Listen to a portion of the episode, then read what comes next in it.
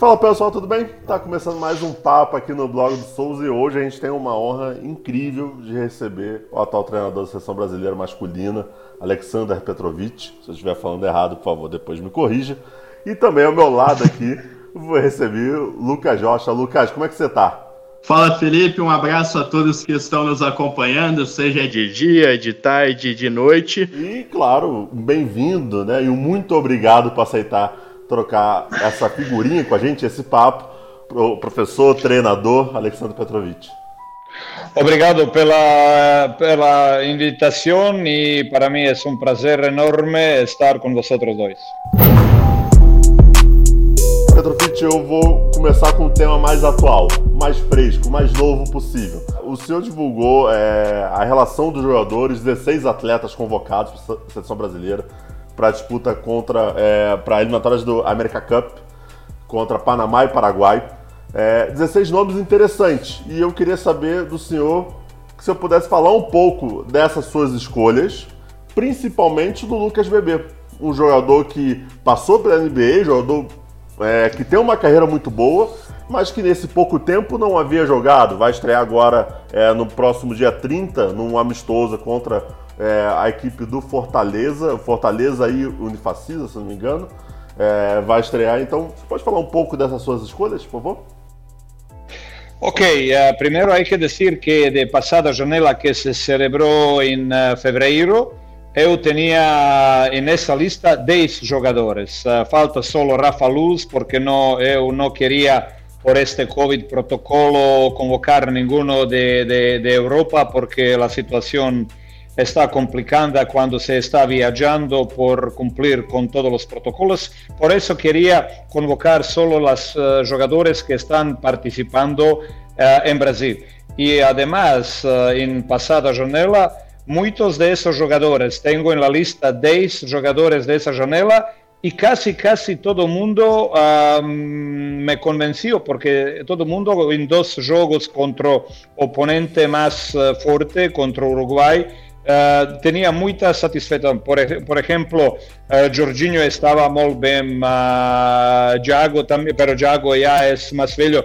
Gui Santos de Minas estava muito bem. Há também outro jogador, Leo Demetrio de Flamengo. Há muitas descobertas e por isso, agora mesmo, de los 16, tenho 10 de essa passada janela, que significa que muchos de ellos me han convencido. Por ejemplo, un jugador que no estaba tan fino en esa primera janela, pienso que merece otra oportunidad. Falo de Danilo Fusaro porque me sembraba que estaba uh, impresionado en esa primera janela, pero pienso que ese jugador merece también otra oportunidad.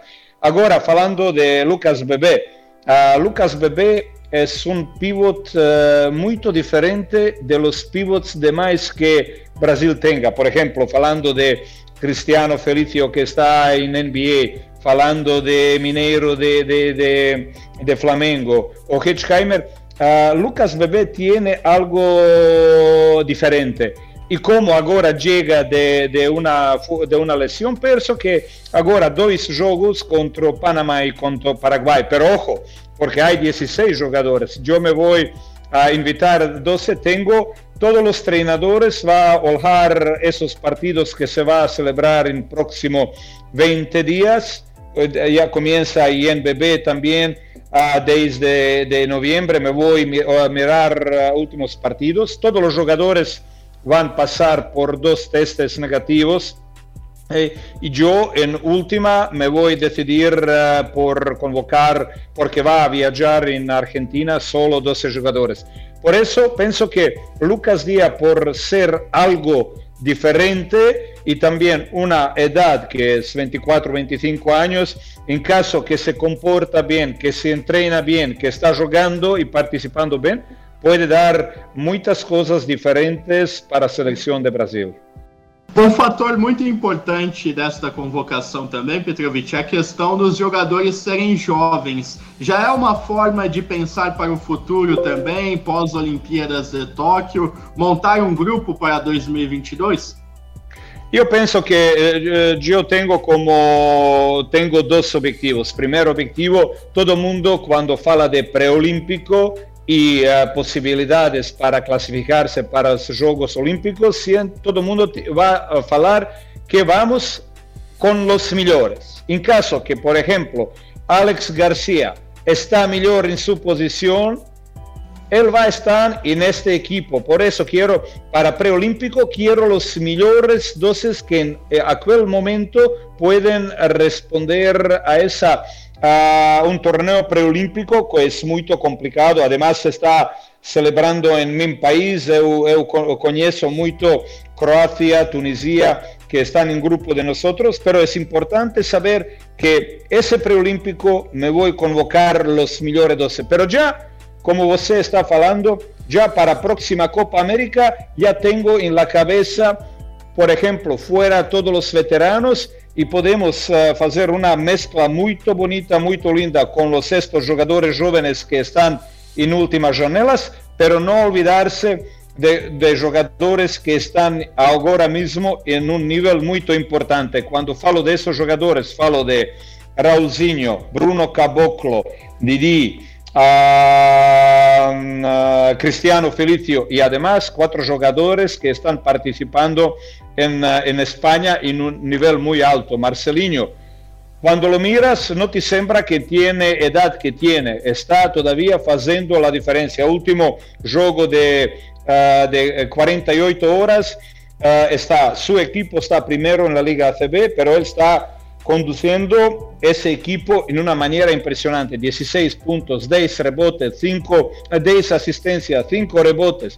Además, ojo a otro jugador que está mejorando. Estaba convocado hace mucho tiempo, pero después por algunos problemas que Leo tenía, Leo Mendel, Leo Mendel estaba mejorando también. Él también puede estar en óptica para próximas convocatorias. Rafa, Rafa Luz, Víctor Benítez y además en Australia tengamos Didi. Yo pienso que torcida en Brasil puede estar muy tranquila porque Brasil eh, en futuro va a tener una selección muy, muy fuerte.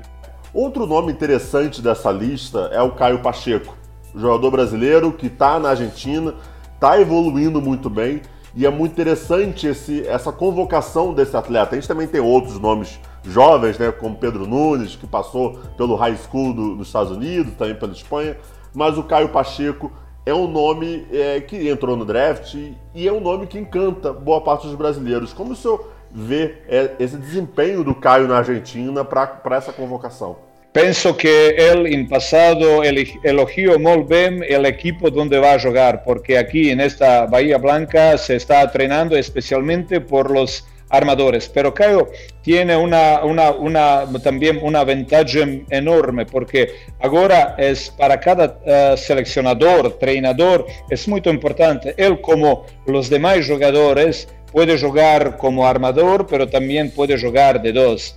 Único problema suyo, y cuando falo de la selección puedo falar de una cosa que Brasil, por suerte, ahora mismo tenga cinco o seis armadores de altísimo nivel.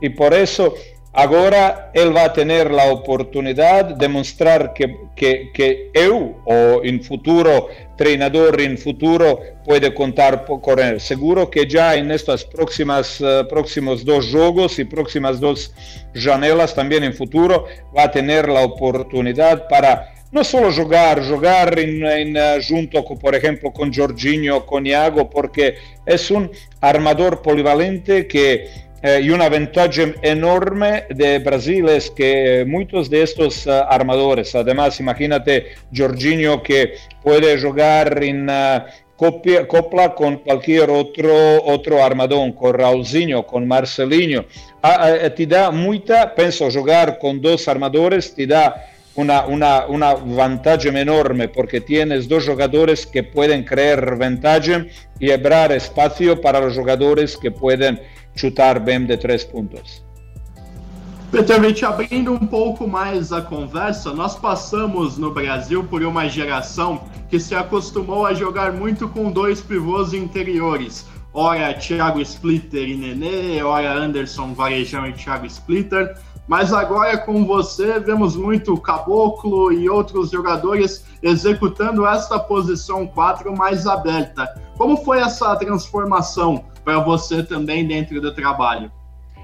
Quando eu chegou uh, em Brasil por primeira vez, isso foi uh, essa posição uh, foi a primeira que me tocou a resolver, porque me recuerdo muy bien problemas que Brasil tenía en Juegos Olímpicos en Río, cuando estaba jugando con dos pivots, Nené Lima, Nené Hedgeheimer, Cristiano Felicio, uh, Guillermo fui único que estaba, tenía como cuatro un chute de tres. Pero los demás, uh, Brasil es único equipo en aquella Olimpiada que jugaba con dos, dos grandes. Esos son já tempos velhos, porque agora tengamos três jogadores, agora mesmo falo, também há outros que podem entrar nessa dinâmica, mas agora tengamos três que podem entrar dinâmica perfeita, e isso é uh, uh, Bruno Caboclo, Lucas Dias, e para mim uma surpresa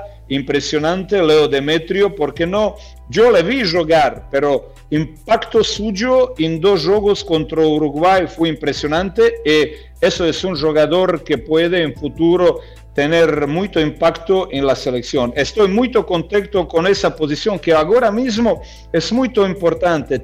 Cuando tengas tantos armadores que cogen la ventaja, es importante que esa posición 4 puede abrir, puede meter chute, puede pasar la bola. Eso es casi casi segundo a posición de segundo armador en el equipo y por eso es que esa posición me llena de optimismo ahora mismo porque hace tres años esa posición fue un poco, uh, complicada para la selección de Brasil. Y además, siempre podemos jugar small ball con cuatro pequeños donde, no sé, Alex, Jonathan y los demás pueden jugar uh, como cuatro. Pero con, ya con estos tres uh, de quatro estou contentíssimo e satisfeito muito. Como, o senhor vem é, vendo esse trabalho de base? Porque isso, para mim, que me chama a atenção das seleções de fora, né? Tem um trabalho de base muito grande em muitas outras seleções, a gente vê campeonatos europeus, e aqui eu sinto falta dos alas, principalmente, se desenvolver. A gente tem bons armadores, como o senhor mesmo diz, até jovens armadores, pivôs também aparecendo, como o próprio é, de Kemp André, do Bauru, que foi convocado pelo senhor, mas alas a gente ainda fica preso, preso entre aspas, por jogadores como o nome Marquinhos, Alex e entre outros atletas renomados, mas que se pensar no futuro, nós precisamos dessa, dessa nova geração. Como o senhor vem é, vendo essa geração nova para a seleção atual? Eu penso que Brasil, a única coisa é que Uh, donde único pequeño donde eu tengo medo es uh, porque en base se está trabajando mucho con la bola, todo el mundo se está enseñando driblar, chutar, no pasar, no dividir, no coger la ventaja. Eso es problema cuando você llega, una, una, una, uh, una forma es cuando você joga para club, otra es cuando joga por la selección, porque los demás es todo mundo passa a bola hasta que não chega em posição onde está melhor colocado. E agora mesmo, e outra coisa é que, porque eu sempre lo meto jogadores tipo Alex Garcia, Rafa Luz, uh, Jonathan, porque esses jogadores, por exemplo, Jonathan, não está tão apreciado quando está a jogar, uh, quando joga em Brasil, mas é um jogador que defiende, que corre, que defiende y ese tipo, ese tipo de jugadores hay que dar más mérito en Brasil.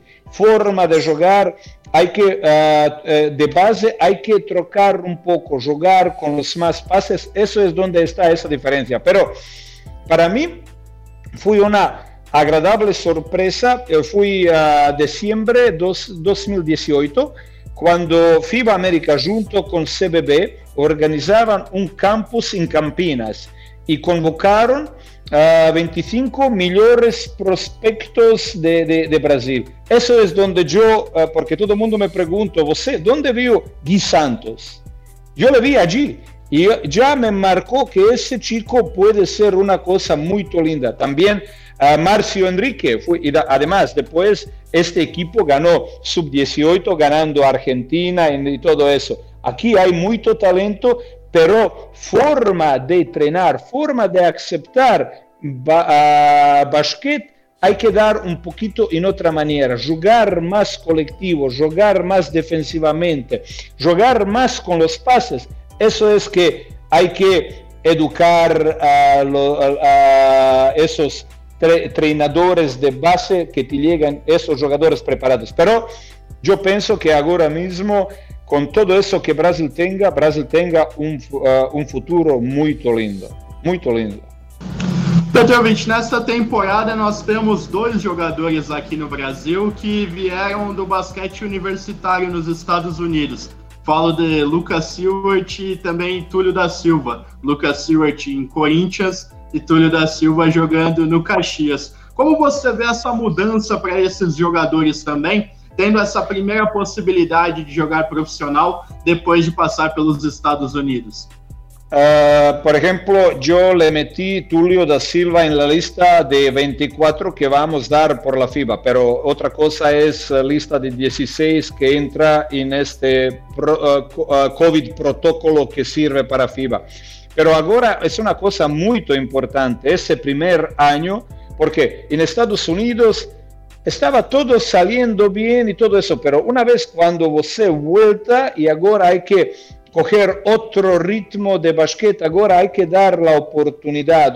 Y me gusta que eso, me gusta mucho que ese tipo de jugadores llegan a Brasil para comenzar. Y yo, junto con Leo Figueroa, que es mi primo asistente que va a participar esa janela, él va a mirar los demás entrenadores con quien conto, todo el mundo va a ojar esos jugadores y vamos a tener también, yo me miro esos, por ejemplo, esos chicos uh, jóvenes que están, tengamos un jugador muy importante en uh, Juventud Badalona, que está uh, un pivot muy alto, pero ya con 19 años está demostrando muchas cosas. También hay otro en Basconia.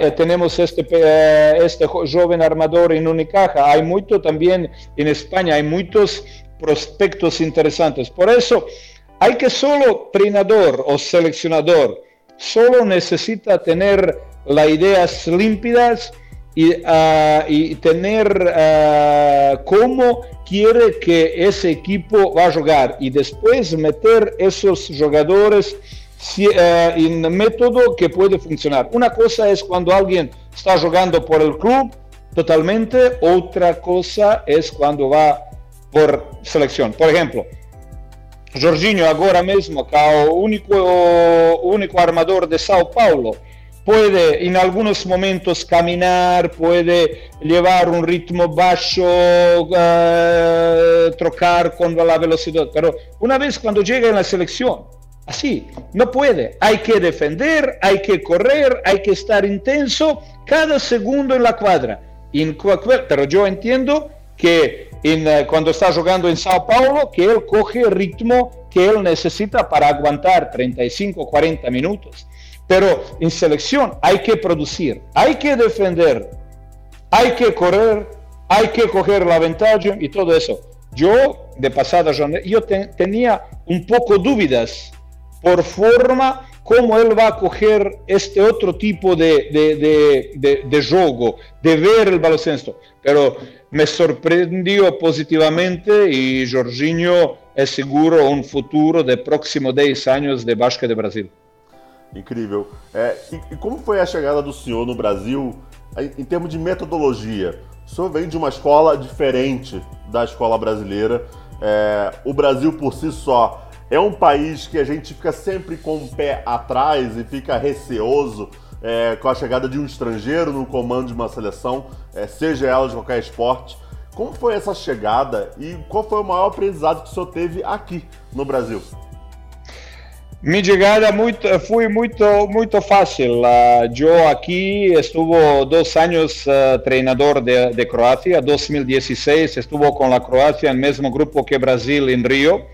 Hemos coincidido, hemos jugado este partido en, uh, en, el grupo donde Croacia ganó a, a, Brasil y pienso que personas que llegaron al frente de, estaban también holgando ese juego y todo eso, pero Uh, después, cuando yo acabó con la selección de Croacia 2017, me llegó la oferta y yo aceptó en 15 segundos. Yo no tenía ningún tipo de dudas porque ese equipo me gustó. Además, yo antes también estuve en uh, buenas relaciones con algún jugador de, por ejemplo, de Marcelinho, conozco aquí jugando la Euroliga en Europa, conozco muy bien, y ya uh, forma, forma de, de, ver esos jugadores en mi tipo de, de, de, de cómo, cómo, quiero que ese equipo va a jugar. Y por eso aceptó tan fácil. Pero cuando llegó allí, hay que, eh, donde yo estoy muy contento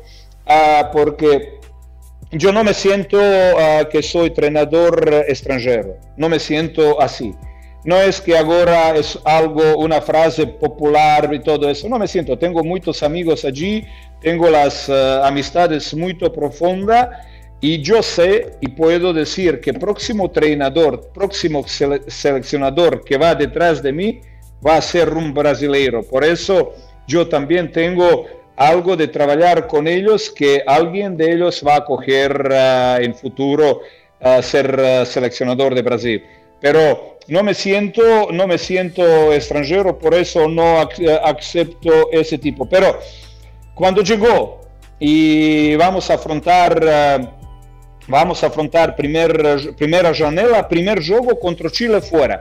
Pero yo como estaba ya 15 días antes de esa janela, estuvo, uh, porque yo cuando estoy en Brasil estoy situado en Campinas. Y después con un amigo salió para ver en Franca, para ver eh, se trataba de final de torneo paulistano entre Franca y Paulistano. Y aquel, aquel juego lo vi un pequeño que estaba tercero armador de Paulistano. Yo le convoqué y lo dejo en quinteto contra Chile con 17 años. Vamos, pasa un año. Uh, Didi, Didi, que uh, no jugaba mucho en Franca, lo convoqué estaba muy bien en dos janelas, después Didi salió a draft, salió, pero yo pienso que en futuro Didi es uno de los jugadores que, que eh, va a dar buenas imágenes para eso. Y ahora te llega un Gui Santos, ninguno no lo sabía que estaba jugando yo, jugando, yo le vi en esa FIBA America's Camp y ese jugador es futura estrella. Dentro de dos o tres años él va a salir en primera ronda de NBA. Yo puedo decir porque yo, yo le veo sus ojos, lo veo cómo te escucha, lo veo cómo se comporta y además es muy pocas veces que un uh, jugador que tiene 17 años llega y juega en quinteto de la selección sin ningún tipo de miedo. Por eso, cuando llegó, yo ya metí un poco lo mío de, croata para para encontrar los jugadores, meter en sus puestos y por eso pienso que uh, para, para, para próximo entrenador de, de, la selección que va a llegar, no sé, en un año, dos años o tres años, ahora no es tan importante, va a tener uma situação muito cómoda. E uma característica muito forte presente no seu trabalho é essa positividade, acreditar sempre que a equipe pode vencer, sobretudo os adversários mais perigosos. Você chegou em uma seleção que havia sido eliminada na primeira fase de Jogos Olímpicos aqui no Brasil. Como foi colocar na cabeça desses jogadores alguns anos depois que eles poderiam fazer um jogo e vencer a Grécia de Antetokounmpo e também jogar próximo dos Estados Unidos com os jogadores NBA? Pero, pero antes de, de eso, uh, uh, momento, eso, eso fui para responder también. Primera cosa, cuando yo uh, eu fichó para, para, para Brasil, para ser entrenador de Brasil, estuvo olhando todos esos juegos de este fracaso de 2017, porque de, de Juegos Olímpicos ya lo sabía todo, porque lo vi Brasil uh, aquí en el grupo, estaba jugando contra ellos, pero me interesaba mucho ese esse, esse fracasso de Brasil uh, nessa Copa América. E aqui aprendi muito, eh, e digo, uh, porque lo veo alguns jogadores jogar, em, uh, por, por, exemplo, em alguns momentos, Lucas Dias, que agora tem 2-11, estava jogando de 3, En ese momento Brasil recibe un parcial de 0-10 contra, uh, contra, mi sembra, contra Colombia o algo así, contra quien pierde uh, partido fundamental para clasificarse dentro. Por eso es que donde vio donde son problemas de estos, estos jugadores nuevos. Y por eso yo quería también implementar cuatro o cinco jugadores nuevos, pero que yo le encontré, porque cuando você llega y desde el primer día, Jago, Didi, a Leo Demetrio, a Gui Santos, son, son, son uh, jugadores que você metió que yo metido en la selección y ahora con ellos yo me voy a poder al fin del mundo. Yo no, temo, no tengo miedo de nadie. Y eso es que yo siempre, para responder a, a vuestra pregunta, yo siempre miro lo positivo. De, de, cosas negativas, yo me voy a hablar en cuatro ojos con jugadores, aspetando las cosas entre nosotros, pero también de cosas que salen mal tácticamente. Pero para afuera, me interesa ser positivo y ningún mismo jugador no va a escuchar nada. Yo, yo con todos esos veteranos, por eso pienso que algunos veteranos van a estar en split yo pienso que Brasil con última chance de este veteranos para llegar a, a, los Juegos Olímpicos, pienso que Brasil tenga la oportunidad. Aquí falo de Alex, falo de, de, de Marcelinho. Otra cosa, no quiero olvidar porque no salió, no llegó un jugador que es tácticamente una joya, tiene ahora 33 años, es Hedgeheimer. Hedgeheimer es un jugador que ahora jugando de 5 puede masacrar cualquier, uh, cualquier equipo contrario con pique pop, porque eso, uh, pivots de Croacia, pivots de, uh, de Tunisia, pivots de Rusia no pueden defender. Por eso yo confío mucho en él, pero problema fue por el campeonato del mundo, que él estaba uh, muy uh, por debajo con su forma física por lesiones y por todo eso. Me faltaba mucho, pero eso es la vida. Hay que estar sano para, para, para poder uh, demostrar tus calidades. Pero voltar a la, a la pregunta, yo soy a priori optimista y pienso, para mí, para mí personalmente, Brasil es el mejor equipo en el mundo y yo me voy a pelear con todo. Y eso es cómo, cómo estamos aprovechando una Grecia, cómo hemos jugado. Ojo, porque nosotros estamos juntos 44 días hablando de pretemporada, hablando de torneos... Uh, uh, torneos uh, antes del campeonato del mundo y después falo de, de 44 días, 43 días. Selección de Brasil fue perfecta. Cuando digo, falo, en Francia hemos ganado a Argentina en un juego muy disputado. Ellos, uh, ellos con todos los jugadores, nosotros con todos. Ganamos en un partido espectacular. 32 minutos en Francia contra Francia. Francia fue tercera. Nosotros con un, un uh, juego impresionante estamos por delante de, de, de, Francia, en casa de Francia. Ya a principio hemos demostrado muchas cosas. Te llega eso. Nueva Zelanda, un juego atípico. Arreglamos segundo tiempo. Grecia, un juego impresionante porque todo el mundo piensa que que Brasil va a perder de 30, así, porque va a se confrontar con Calates, mejor, mejor uh, armador en el mundo, no contando los americanos, y llega MVP de NBA, llega Printesis, pero uh, yo tengo la experiencia con Croacia eliminar mismo uh, ante Tocumpo y los demás. Y cuando uh, metes, y cuando los jugadores, y cuando creen que se puede tácticamente robar algo de Grecia, siempre puedes ganar. Y faltaba solo un día, pero ese día hemos pagado por una longe viaje antes de República Checa y eso por ese único juego, único día de 44 días que hemos estado juntos. Yo todavía no, no duermo, estoy pensando en próximo preolímpico para, para que cada día equipo está presente. Hemos perdido un día y por eso no hemos conseguido pelear por las medalhas. Pero Brasil tem um bom equipe. Ótimo, ótimo. Eu, eu acho que É, esse otimismo reflete também no trabalho que está sendo feito. A gente se empolga. A vitória contra a Grécia, como o Lucas recordou aqui, foi uma vitória que eu acho que deu essa possibilidade também para os brasileiros. Então, acho que isso é importante. E eu sei que resultado é importante no final das contas. Por mais que a gente fale que não, é o resultado que mantém o técnico empregado, o treinador no seu emprego, é o resultado que mantém o jogador na equipe ou melhor ranqueado, algo do tipo. Mas eu gostaria de saber, o, o, na sua visão, o que falta para o basquete brasileiro hoje ter é, em comparação com outras equipes. Eu, não estou falando seleção brasileira, eu estou falando ah, o basquete nacional de forma geral. O que a gente precisa evoluir como modalidade, como esporte no Brasil, para a gente poder ter cada vez mais gerações saindo, cada vez mais jovens saindo com qualidade e para que 2080 a gente possa estar de novo falando sobre a seleção brasileira no basquete.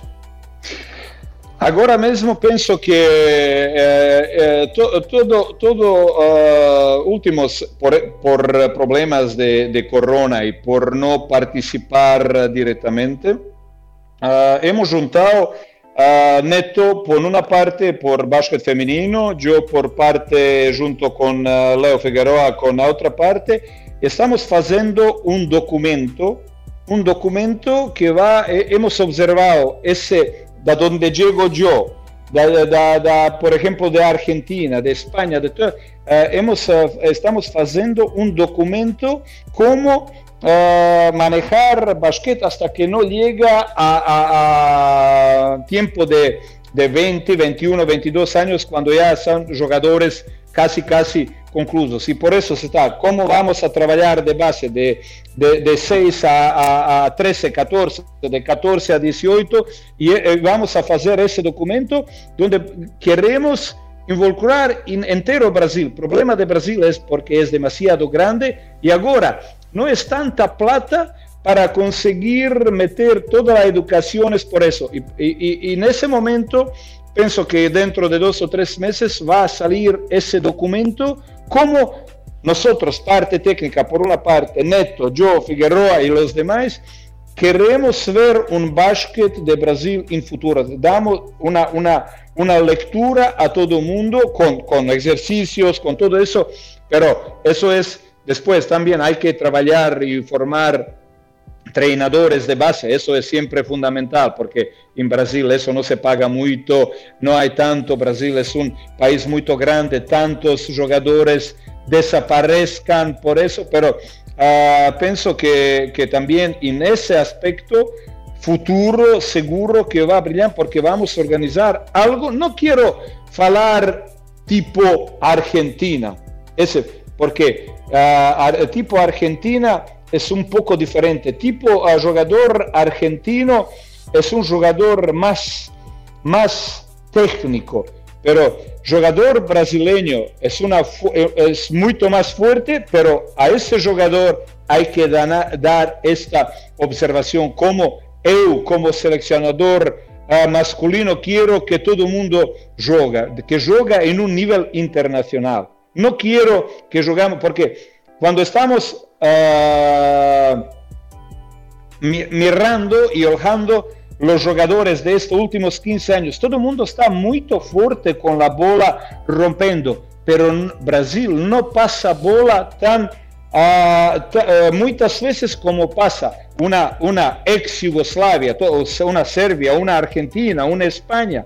Comienza y hasta que cuatro o cinco eso es que falta a, a, a Brasil. Y para llegar aquí vamos a hacer y traer ese documento que va a explicar todas las cosas positivas como formar un jugador uh, y, y, trabajo de base en Brasil. Eso es que falta. Pero estamos pensando en eso y quiero, quiero que uh, uh, CBB Uh, encabezado por el uh, presidente Guy Peixoto y además con los demás, con Marcelo Souza, estaba haciendo sin demasiado, porque ahora mismo es corona, no hay tanto dinero, estaba haciendo un trabajo impresionante, impressionante. Você falou sobre essa questão né, desse plano que vocês têm para o basquete no futuro aqui no Brasil, Petrovic.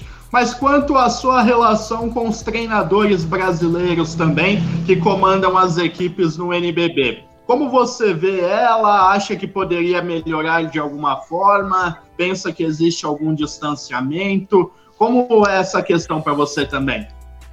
Uh, a principio, yo, uh, eu, uh, hemos tenido, de acuerdo, cuando yo fichó contrato con, con CBB, ellos, yo digo, vosotros a principio sabéis en cuáles entrenadores hay que investir, porque con Rubén Mañano salió tres o cuatro entrenadores, y ahora en este momento CBB a mí me ofrece César Guidetti y Bruno Savignani y yo comienzo a trabajar con él. Pero ahora, en última, últimos uh, siete, ocho meses, llega otro entrenador muy importante, es uh, Leo Figueroa, que estaba ganando con uh, Botafogo año pasado, ahora está en Bauru. Año pasado estaba ganando sub-21 medalla de oro. Él, yo pienso que todos ellos, pero especialmente Leo, va a ganar algo, estaba a mi lado porque va a haber otra forma un poco de básquet. No puedes tener miedo de echar un jugador joven que juega, que tiene la calidad. Problema de Brasil ahora mismo, eso no es, que tantos equipos tengan muchos veteranos. Pero ojo, yo no falo de veteranos que están muy bien en cuadra, veteranos tipos Alex García o Ontem, a Leandro o cualquier otro, o Marquinhos y también. Pero hay demasiados veteranos ¿Por qué no estos entrenadores no dejan abrir un poco más la puerta a los jóvenes? Porque jóvenes hay. Yo quiero que Gui, Gui Carvalho Santos joga 25 minutos año próximo em NBB. Tiene essa qualidade, tiene gana e vai jogar. Boa, boa, concordo, concordo. Seria ótimo. Seria ótimo. Eu vou fazer minha última pergunta. Infelizmente já está chegando aqui na reta final da nossa entrevista. Eu te faço uma pergunta que eu acho que é simples, eu acho. É, como o senhor quer ser conhecido o seu trabalho aqui no Brasil depois que você for embora? Uh, eu, mira, eu uh, aqui tenho, uh, agora mesmo tenho uma instalação, instalação em televisão, que eu tenho todas as, todas as televisões de, de Brasil.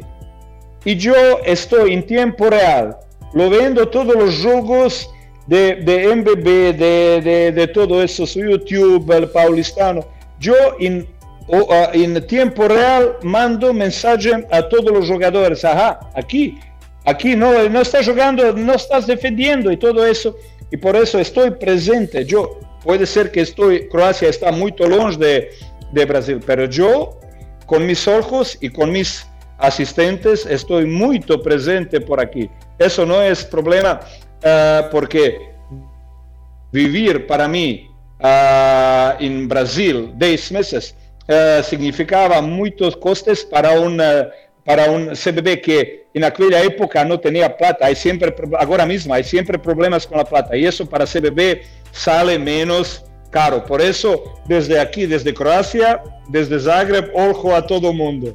lo veo todo, estou em contato com todo mundo e não há nenhum tipo de problema. E, com, e como o senhor quer que o seu trabalho seja reconhecido no Brasil? De que forma? Se a gente pudesse botar hoje uma frase, olha, o trabalho do Petrovic foi pontinho, pontinho. Não, uh, para, não, não, para mim, para mim é Brasil agora está preparado para todos os cenários.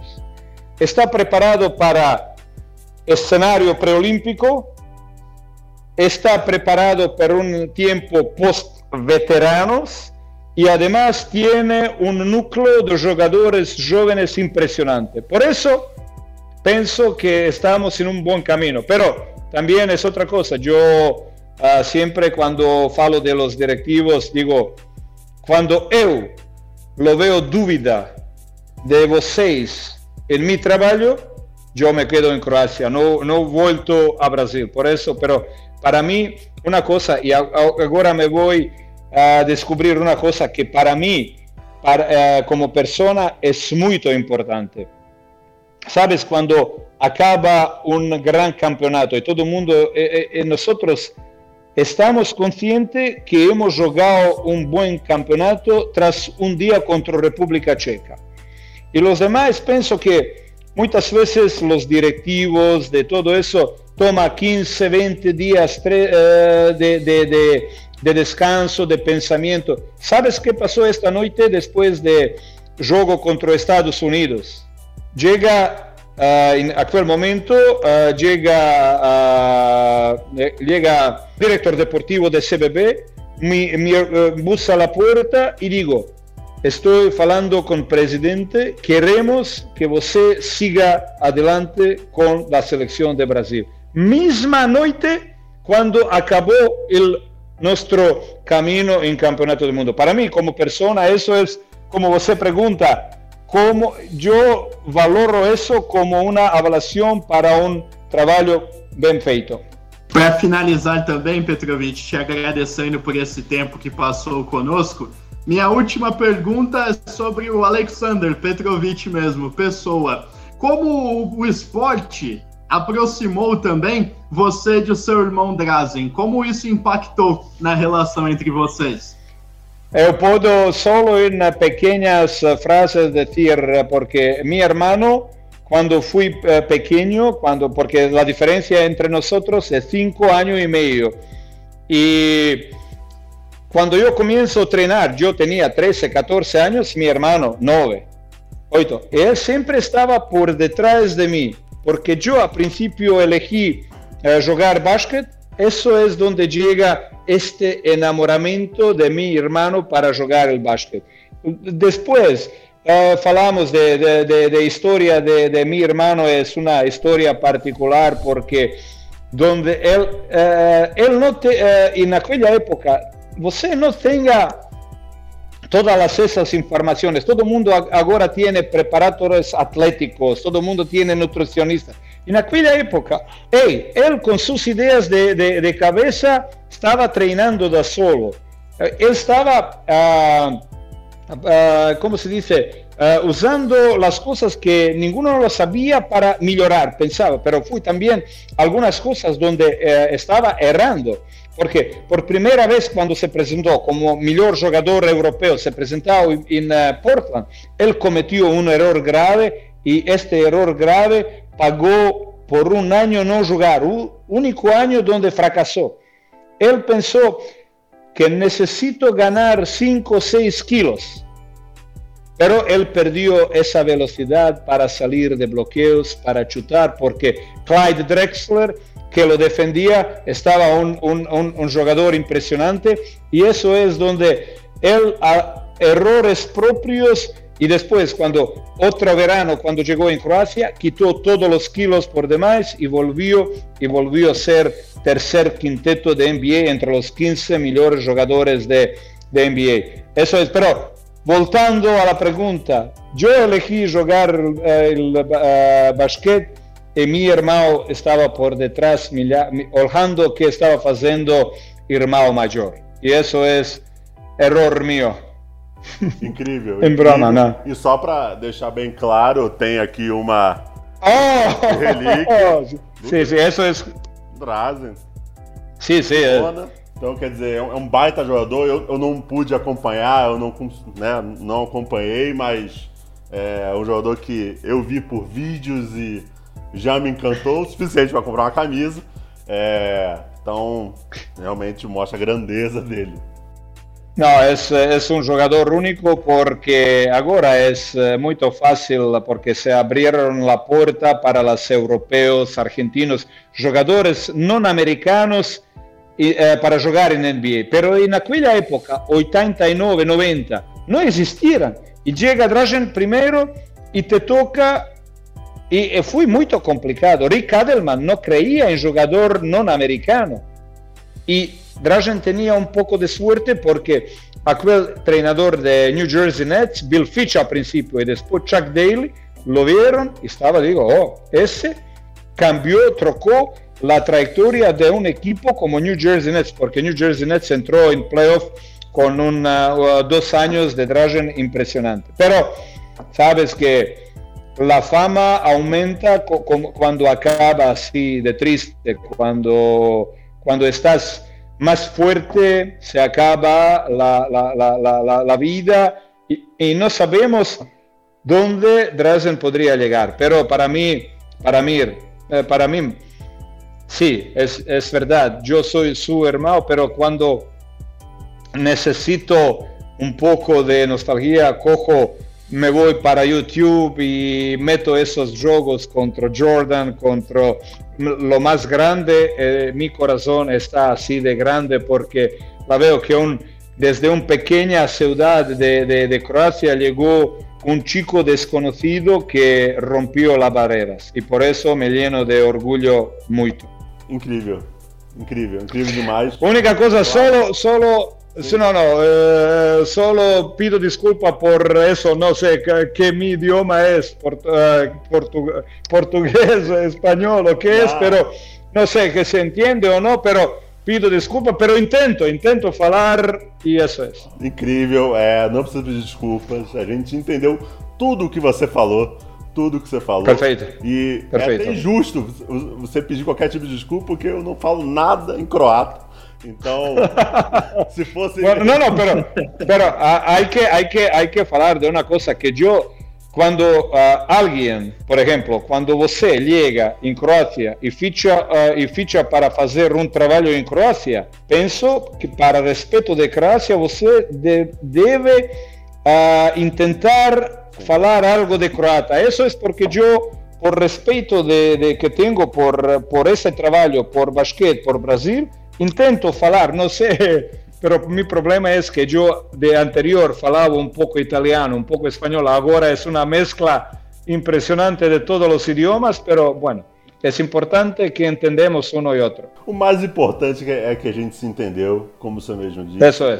Isso é o que mais vale.